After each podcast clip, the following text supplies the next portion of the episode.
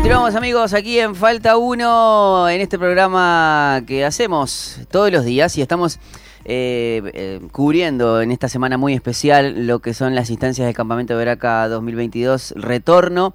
Y alguien que retornó este, bien hecha y bien puesta la palabra es una gran amiga, gran compañera que es eh, Pilar Rivera, junto con su esposo, eh, que es Edward de Olio, que estuvimos escuchando este, dos temas, como, como Chocolate, este, que es genial, es, es, y Sacudete, que son temas emblemáticos. Así que bueno, chicos, les doy las gracias y, bueno, agradecidos por, por, volver a verlos. Este, bueno, a Pilar, mucho más, porque... Hola, hola. Este, porque hicimos muchas cosas y bueno, eh, tenemos los hermosos recuerdos. Y ahora, ya con su esposo y con dos niñas, ¿no? No vinieron las niñas, ¿no? No. ¿Las extrañan? Bastante. Ah, bueno, ¿cómo andan? Bueno, muchísimas gracias por darnos la oportunidad de estar aquí en este hermoso programa. Saludamos a todos los radio escucha que siempre están conectados y los bendecimos en el nombre del Señor. Muy contento de estar otra vez aquí en Veraca, eh, felices de poder encontrarnos con muchos amigos eh, de años a quienes amamos y poder compartir con todos los, los jóvenes, adolescentes que vienen a este campamento a, buscar una respuesta del Señor. Como, como invitado de campamento, Edward, ¿es la primera vez? No, ya, ya has venido. ¿Es la tercera vez? Claro, yo me estoy, vino a cantar dos veces, yo me quedo con Pilar, ese es el tema, yo me quedo con Pilar estoy viejo me quedo. Pero es verdad, o sea, eh, pero eh, la primera vez sí, ya con Pilar. Ya, completo. Ya comple ahí va, venías incompleto las otras veces. Sí, sí, sí, por parte, en partículas. Claro, eh, la primera vez como que venías ahí, en la segunda como un poquito más completo y ahora sí estás completo entero. Sí, sí, claro, claro, abollado, venía totalmente abolladísimo, pero ya estamos aquí completo, gracias a Dios. Bueno, pero entre la segunda vez y la tercera, ¿cuántos años pasaron, Eduardo? entre la última vez que vine aquí o la primera o la tercera. No, no, no, la segunda. Eh, o sea, este, entonces esta es la cuarta que venís. Esta es la cuarta. Ah, o sea, bueno, de, la tercera vez que viniste, que ya te había sido, ya te fuiste con Pilar. Sí. Estamos hablando de ocho años. Wow, han pasado tantas cosas. han, pasado tantas cosas. Este, cuéntenme, cuéntenos un poquito, bueno, eh, cómo fue eh, y, cómo es, estamos hablando que Pilar estuvo hasta siendo parte de la organización del campamento y cómo es esto nuevo de venir ahora con mi pitada. Bueno, primero que todo un saludo a todos los que nos escuchan, muy feliz y muy contenta, de verdad muy agradecida con Dios de estar aquí otra vez. No, pues es un, bueno, yo sigo siendo la misma persona, lógicamente, eh, solo que ahora no estoy en carpa, sino en una habitación. Esa es la diferencia. Hay que cumplir horarios también. Este, que eso quizás lo, lo, hacíamos antes, pero ahora hay que tenés que ir a hablar, tenés que prepararte. Este, debe ser todo un desafío. Sí, es todo un desafío. Eh, y es, y es obviamente diferente, claro, es diferente, pero más que todo es el agradecimiento a Dios de ver la fidelidad, de que realmente los pensamientos de Dios son más altos que los nuestros, porque eh, yo salí eh, bien del ministerio a hacer la obra de Dios en otro lugar, pero nunca se me ocurrió que me invitaran a un campamento. Es algo que nunca se me ocurrió, pero como les digo, los pensamientos de Dios realmente son diferentes a los nuestros y son más altos. Por eso siempre Dios nos da cosas mejores de las que nosotros pensamos. Mm. ¿Cómo encontraste, cómo encontraste Uruguay? Este, hace ocho años que no, no, te, no te vemos, vos decís que sos la misma persona.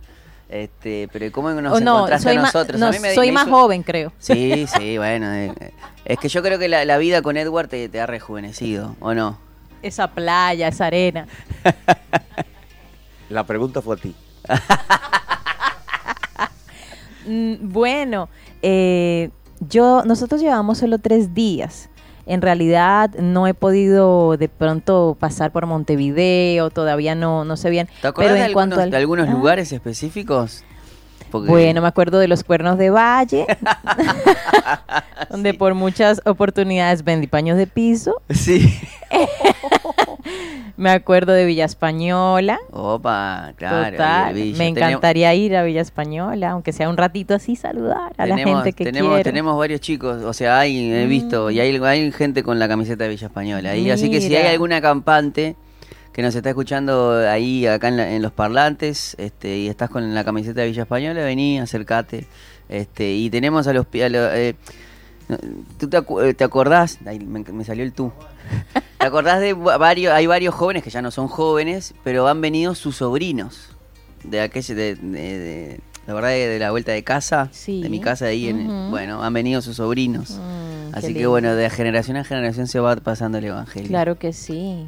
Y, y además, sin duda, eh, tu Pipa ha sido una luz ahí en Villa Española.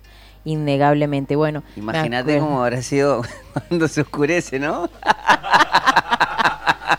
Ay, ay, ay, qué la- lo que hemos caminado con Pilar, esa Villa Española, este, y, y parte ahí de los cuernos de Valle, Mm. eh, la verdad que vendiendo no solamente trapo de piso, bandejitas, este, levantando pedidos de, de de fideos, pasta, fresca, ñoqui. Ay, por favor. Eh, wow, eh, no sé si todavía los usan, pero le llamábamos chorizos para las puertas verdad, también. Sí, sí, sí. Eh, bueno, Hacíamos de todo de para todo. poder, no- nos valíamos de todo para poder atraer, traer a, chicos y a jóvenes. Este, era un arduo trabajo, pero después veías a, a- El fruto. a- a los chicos buscando al Señor y eso es. Y además, bueno, también compañera de, de radio también. Claro que sí, porque claro, yo empecé eh, teniendo contacto con ustedes desde Colombia como corresponsal de la radio. Entonces, cuando vine, exacto, Misión Vida, cuando vine, eh, me pusieron unas tareitas en la radio, amo la radio, aprendí muchísimo acá y tenía una sección que yo sé que Nicolás, Amaba. Nico, ama, amaba y ama, que se llamaba Mujer frente al espejo. Qué bueno que por sus oraciones y ayuno no lo tenemos más, porque ese es el problema. Oró tanto ese hombre, ese cristiano, que, que, eh, que por fruto de consecuencia de todo ese ayuno dejamos de hacer mujer frente al espejo, al espejo y se casó además. Ajá, ¿y por qué no haces? por eso no sé, no, tú querías hacer un proyecto de hombre frente al espejo y el espejo se, no se rompió y no se pudo. La, primera, el primer capítulo de hombre frente al espejo es es necesario que te cortes el pelo. Sí. Pero bueno, y se cortó el pelo. Sí, Pero no, lo tuvimos, no pudimos hacerlo nosotros, tuvo que venir Ay, ay, la ay. susodicha. Me y, y, y volviendo a tu pregunta, me acuerdo también de la Plaza del Entrevero, porque yo viví mucho tiempo cerca a ese lugar, el centro, Ciudad Vieja. Bueno, Sí, sí. me encantaría dar una vuelta. Por ahí no he podido, pero después del campamento vamos a ver si podemos. Y yo, como veo, por ejemplo, Veraca, después de, son siete años largos en realidad, eh, cambiada, muy linda, mucho mejor que hace siete años. eh, eh, se ha ampliado. Pues en realidad todo está más lindo, mejor, cambiado, diferente, pero lindo. Y Pilar, me imagino que más allá que me digas que son la misma, se, se nota, pero hay cosas que de aquella Pilar has crecido y has madurado. Sí, sí, amén. Además me casé y ese, ese caballero me ha ayudado a madurar. Sí, he visto muchas, eh, eh, obviamente lo seguimos en las redes, hemos visto muchas cruzadas. ¿Cómo es, cómo es seguir a, a un hombre tan evangelista como, como Edward, que no solamente hace música, sino que también anhela y, predica el evangelio con ese ímpetu? Así es. Bueno, es un desafío porque dice la palabra que la esposa es la ayuda idónea, ¿no? Y en realidad yo les decía a las chicas hoy en un taller que, que están solteras, prepárense para ser ayuda idónea. Y prepárense no solamente poniéndose bonitas, porque todas piensan, ¿no? Que, ay, cuando llegue- venga mi esposo y yo lo quiero conocer así, estoy tan gordita y estoy tan flaquita. No, no, ayuda idónea es eh, métete con Dios, prepárate, porque van a haber momentos difíciles en los que tú, como ayuda, ser ayuda no solamente es, eh, bueno, hay que hacer esto, bueno, hagámoslo. No, a veces ser ayuda es dejar tu agenda para que él pueda ir y cumplir el ministerio y tú renunciar a, a ti. Eh, hay mujeres que no les gusta esta, esta idea y les gusta ser independientes, pero tú no puedes ser independiente si tú te has casado y tú tienes que mirar e ir rumbo al mismo destino que tu esposo. Tú no puedes jalar para otro lado porque la cosa entonces se divide y por eso es que hay muchos matrimonios que se rompen. En el ministerio, eh, ser ayuda idónea o esposa de un hombre como Edward es desafiante, pero el Señor me ha preparado, hay momentos difíciles y como en todos, no solo los matrimonios, sino son desafíos, eh, pero Dios me ha llevado a saber qué debo hacer en cada momento y me ha enseñado. Edward es un hombre que ama las almas en cualquier lugar, o sea, él no está eh, donde lo puedan filmar o donde lo puedan tomar fotos, él está en lugares inhóspitos, lugares donde mm, eh, no hay gente, inclusive eh, la primera vez que, que Edward salió con el Ministerio de Predicador de la Calle fue, nació en la pandemia y, y estaban en toque de queda, las, las calles solas, etcétera, y cuando ya el toque de queda empezó a bajar un poquito, pero aún la gente seguía con miedo, él me dijo, Dios me mandó a predicar a la calle y las calles vacías y él predicando. Yo decía, Dios mío, hay una locura en esto, increíble. Inclusive uno de los videos con más vistas en visualizaciones en YouTube, que tiene más de 40 mil visualizaciones, es un video de él predicando y la calle vacía. Pero en realidad la gente estaba dentro de sus casas. Claro. La gente estaba escuchando. Pero en el video tú dices, ¿a quién le predica? Claro. y es increíble el, el fuego. Ahora, después de todo esto, vemos por qué te. por qué estuvimos tanto tiempo en Villa Española, ¿no? Porque estabas Total- bravo. había que, Había que entrenarte. Había que entrenarte, sí. Edward, contame un poquito cómo estuvo esa, experiencia. ¿Qué, qué, qué fue o, o cómo fue que, que Dios te movió a, a hacer eso de, de medio de la pandemia, donde quizás todo el mundo, bueno, voy a hacer esto y me quedo acá, obedezco. Pero bueno, ¿en qué momento Dios te habló para, para hacer esto que es genial? O sea, te tuviste que desafiar hasta incluso este, esa locura eh, eh, en la mente que te dice, pero no me va a escuchar nadie. Voy a, voy a predicar y quién, quién, quién va a estar si está todo... No hay nadie. Lo primero es que toda mi vida, desde que tengo 12 años, yo he sido un predicador. Yo comencé a predicar el Evangelio de Jesucristo en la República Dominicana desde que cumplí 12 años de edad, en las iglesias, en las calles. Ahora, cuando llega una pandemia, que ninguno de nuestra generación ha vivido más que esta, es un reto. Y más una mujer con dos niñas pequeñas un esposo loco decirle a ella, el Señor me acaba de decir que salga a las calles. Pero para, no pudo el Señor decirte antes de la pandemia, tuvo que ser ahora. ahora, el para ese, el para ese me parece mucha influencia uruguaya. Sí, sí, para. sí, sí, sí, es por ustedes. Es por Para. ustedes, es por ustedes. Ahí vemos la parte uruguaya de Pilar. O sea, no podía el está Señor. salado. no, eh, no, está impresionante. salado eso. no podía el Señor hablarte a ti de, de salir antes, tenía que ser ahora. Entonces, de, de cierta forma, pero con mucha sabiduría y, y- y con una posición de esposa sabia, ella me aborda y me dice, mi amor, pero tratando de como decirme, ten cuidado de la mejor forma, sin decirme, no prediques. Claro. Y en ese mismo tiempo yo recibo una llamada de un amigo que en la República Dominicana se nos es fácil predicar el Evangelio. Y yo creo que entre 13, 14, 15 países que Dios me ha permitido ir a ministrar, la República Dominicana en Latinoamérica completa es el lugar más de más facilidad de predicar el Evangelio. Es una población muy muy creyente y muy cristiana también, no Sí. solamente creyente. Creo que es uno en el escudo es uno de los pocos países que tienen un, un La objeto única. y, Eh, y tiene la Biblia. La Biblia, sí. Entonces me llama y me dice, Dios me dijo que te llamara y que te pusiera mi equipo a disposición. Le dije a mi esposa y ella vio que no era una coincidencia, sino una diosidencia y salimos a las calles. Desde ese momento hasta hoy, eh, el Señor me está dando como resultado mensualmente 10 y 15 personas que se convierten mensualmente en las calles. Ha sido un impacto poderoso a mi ministerio eh, porque he estado haciendo cruzada para otros. Y quisiera a- aprovechar esa pregunta, porque cuando el apóstol Márquez oró por mí y por Pilar para despedirnos, nos dijo, me dijo, Eduard, escucha, has estado organizado e- eventos para muchas personas, pero el Señor me dice que te diga que llegará el momento que estarás haciendo tus propios eventos. Recuerdo como hoy que me dio esa palabra y me lo dijo con lágrimas en sus ojos. Y yo les puedo contar a ustedes que desde que comencé a enfocarme en la calle, ha sido una sobreabundancia que hemos tenido Pilar y yo. Estamos viviendo nuestro mejor tiempo económico, nuestra vida de casado, sobrenaturalmente. Y estamos enamorados de la calle. Estamos enamorados de una forma impresionante. Estamos invirtiendo en la calle, estamos llevándole comida a la gente, llevándole abanicos, eh, ventiladores, camas a la gente. Estamos bendiciendo la calle, no solamente con el mensaje de Jesucristo, sino, sino con ayuda social. Claro, están, están haciendo lo que haría Jesús.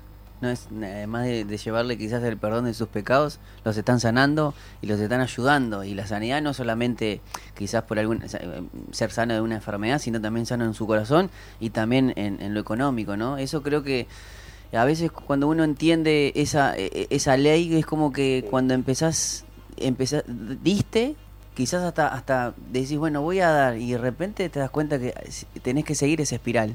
Y cuando entras en ese movimiento, eh, eh, eh, el impacto a la, a, la, a la, sociedad, ¿no? Eso es lo... lo, Fíjate que el, el, ministrar, el haber salido a las calles ha sido un impacto tan poderoso en nuestras vidas que a diario estamos recibiendo correos de Centro Suramérica, jóvenes que nos ven ministrando, en Colombia, en la República, en Estados Unidos, donde sea, y nos dicen, te vi predicando, usted no me conoce, pero ya compré un megáfono, usted fue la inspiración para yo salir a las calles a ministrar. Eh, te vi predicando, me convertí con una predica tuya, con la predica tal. Muchísimas gracias. ¿Cómo yo puedo ayudarte a seguir llevando este mensaje? Se convierten en, en ofrendantes del ministerio y en eso vivimos. Esta es nuestra vida. Y bueno, a ver, contame lo de la experiencia en Medellín que... Perdón, porque hay personas que de pronto nos escuchan y dicen, bueno, sí, en República Dominicana porque es fácil, lo dijo Eduard, en realidad es fácil porque eh, al ser un estado que no es, eh, digamos, no hay tanta resistencia al Evangelio, eh, no todo el mundo es cristiano. esa facilidad, sí, esa facilidad. No es que todo el mundo es cristiano en realidad, pero la gente no tiene el rechazo, no hay un rechazo. Entonces, él estuvo predicando hace poco en las calles de Medellín, claro, es otra historia. En Colombia no son cerrados, pero no es tan, tampoco hay tanta apertura. Entonces, eh, él les va a contar un poco la experiencia eh, el día que la policía los iba a parar de, ¿La policía? Ah, y bueno, y aparte no es la policía de acá de Uruguay, estamos la policía de Colombia.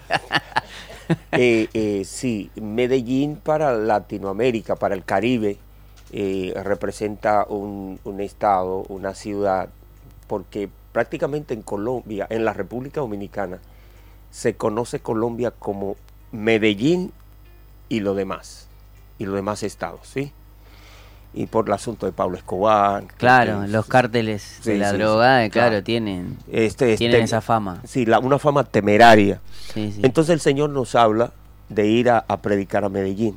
Y donde nos vamos, nos, nos metemos en comunas ahí donde la mayoría de la gente que, habita en ese lugar son gente eh, peligrosa, muy pobre. incluso en los lugares me imagino que ahí todavía deben estar las viviendas que dio Pablo Escobar. estamos hablando de que... Total. Eh, eh, no, no, sé, pero le deben de rendir culto. O sea, y hablas mal de Pablo Escobar y... Hay que, hay que tener cierto cuidado porque ahí sí hay una cultura que hoy por hoy se mantiene. Hay un sector que dice, bueno, él nos hizo daño, hay otros que dicen lo que sea, pero hay otros que, dicen, eh, Pablo es Pablo, Pablo fue Pablo, ¿sí? Entonces el Señor allí nos envió a predicar a Medellín y, Dios nos habló, nos dijo, vete, abraza a la gente, dile que los amo y nos metíamos debajo de los puentes a predicar. Y de repente el Señor nos habló de que vayamos a, uno de los centros más de, de más personas, con mucho flujo de personas, y allí llegamos y llegó la policía. Ustedes tienen, tienen autoridad de predicar aquí. Y le dijimos que sí, muéstremela. Jesucristo dijo en Marcos 16, 15 que vayamos por todo el mundo y prediquemos el Evangelio a toda criatura. ¿Le dijiste eso a la policía? Sí. Entonces ustedes tienen que dejar de predicar, dice. Y pues le dijimos a la policía, ¿usted sabe en qué estado estamos? Estamos en Medellín. Usted sabe el flujo de droga, la gran cantidad de jóvenes, mire cómo están viviendo debajo de los puentes, arropándose con, con cubriéndose con, con manteles de, de, mesas y sufriendo la cantidad de jóvenes. Entonces ustedes no están parando a nadie que está vendiendo marihuana y cocaína en este estado. Sin embargo, misioneros que vinieron a ayudarlo a ustedes a colaborar con ustedes para que tengan menos deambulantes drogadictos en las calles, lo quieren detener, al final nos dijeron, sigan predicando. Porque ¿qué? Te la jugaste, porque era eh, o, o, el policía, Dios lo tocaba y le abría los ojos, o, te tenemos ahí, o te, mandamos, te mandamos, claro, sí, sí, no, no, te mandamos algo para la cárcel. Sí, el asunto de esto, el asunto de esto es que muchos cristianos tienen miedo por lo que ven en la televisión que a algún cristiano le pasó. No porque ellos tuvieron ningún tipo de experiencia predicando y alguien lo detuvo. Hay un temor. Y Cristo dijo que el que teme por su vida la perderá. Claro. ¿Sabes? Entonces, nosotros debemos entender y quisiera que si algún joven me está escuchando en su casa o aquí en este campamento alrededor, tiene un llamado, arriesguese, salga, salga. Hay gente allá afuera que dependen de lo que usted tiene. Y cuando hablo de esto, recuerdo que Dios le dice a Elías, vete a Zareta de Sidón, que allí yo tengo una mujer que te va a sustentar. Cuando Elías llega, encuentra exactamente una mujer en la puerta de la ciudad recogiendo unas ramas para coser un puño de harina con su hijo y morirse. Es lo que ella le dice al profeta, me voy, voy a hacer este puñado de harina, voy a hacer un pan y me voy a morir con mi hijo. Luego la historia dice que la mujer no muere y Dios le da abundancia de pan. Si Elías no se mueve en el momento exacto, esta mujer se iba a morir. Ella lo confesó. Hay mucha gente muriendo por la desobediencia de muchos siervos, entre comillas, a quienes Dios le ha dado una palabra, le ha asignado, mira, vete a tal lugar, vete a tal barrio, habla de mi palabra, allí tengo una familia a quien quiero rescatar, pero hay un temor, hay un COVID, hay un, ¿qué les puedo decir? Hay un temor que la policía, que la gente allí te cierra la puerta, que allí hay una boca, que los que, te asaltan. Hay un temor. Entonces hay muchos creyentes que están más cuidando su reputación, están viendo más por su vida, están velando más por lo que ellos son que por la predicación del Evangelio. Cristo dijo, no te recibieron, sacúdete los pies y vete. Pero no dijo, quédate en su casa, quédate en tu casa porque hay gente que no te va a recibir. Él dijo, vayan a todo mundo y en todo mundo habrá gente que no recibirá el Evangelio. Ahora hay algo importante aquí.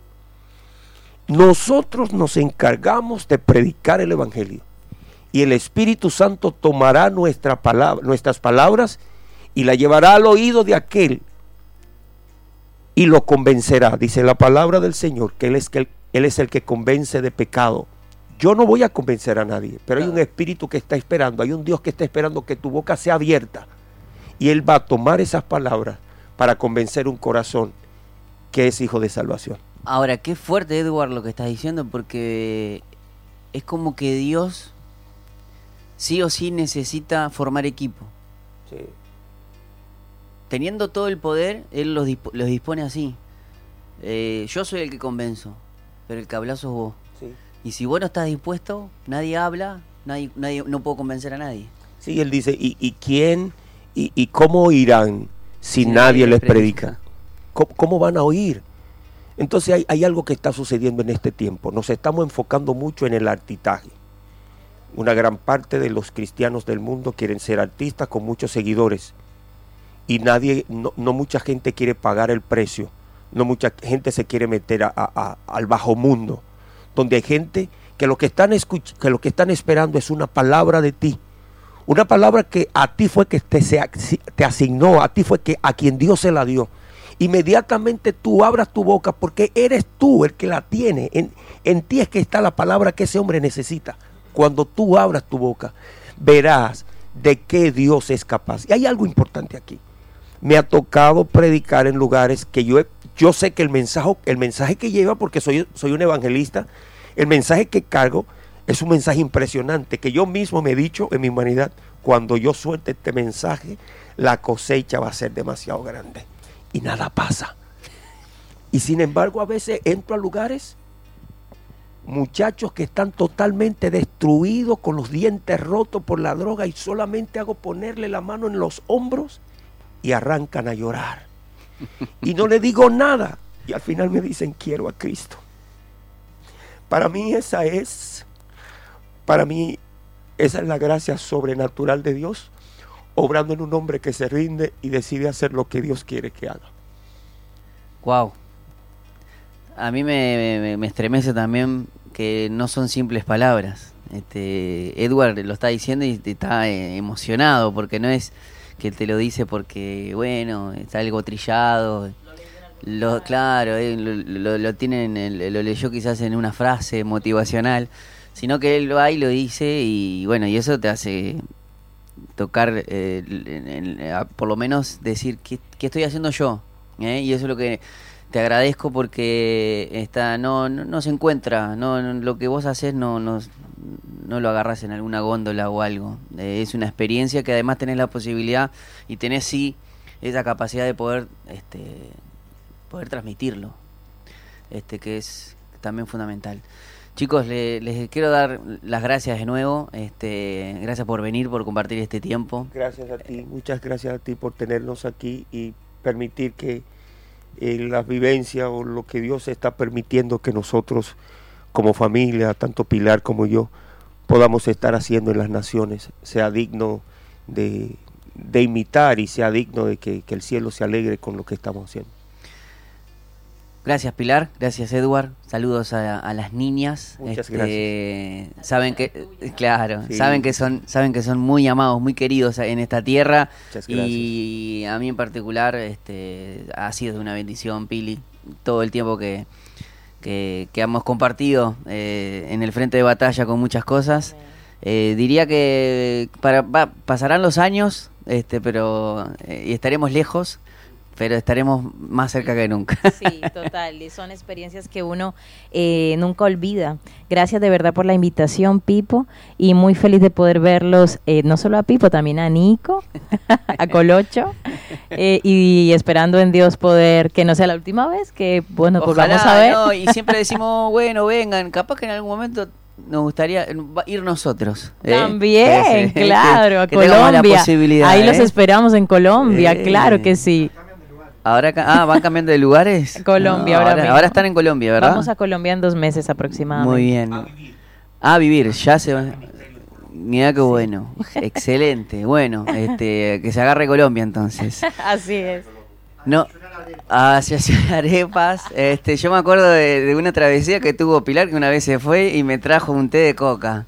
¿Eh? Nunca se le olvidó a Nunca. Pipo.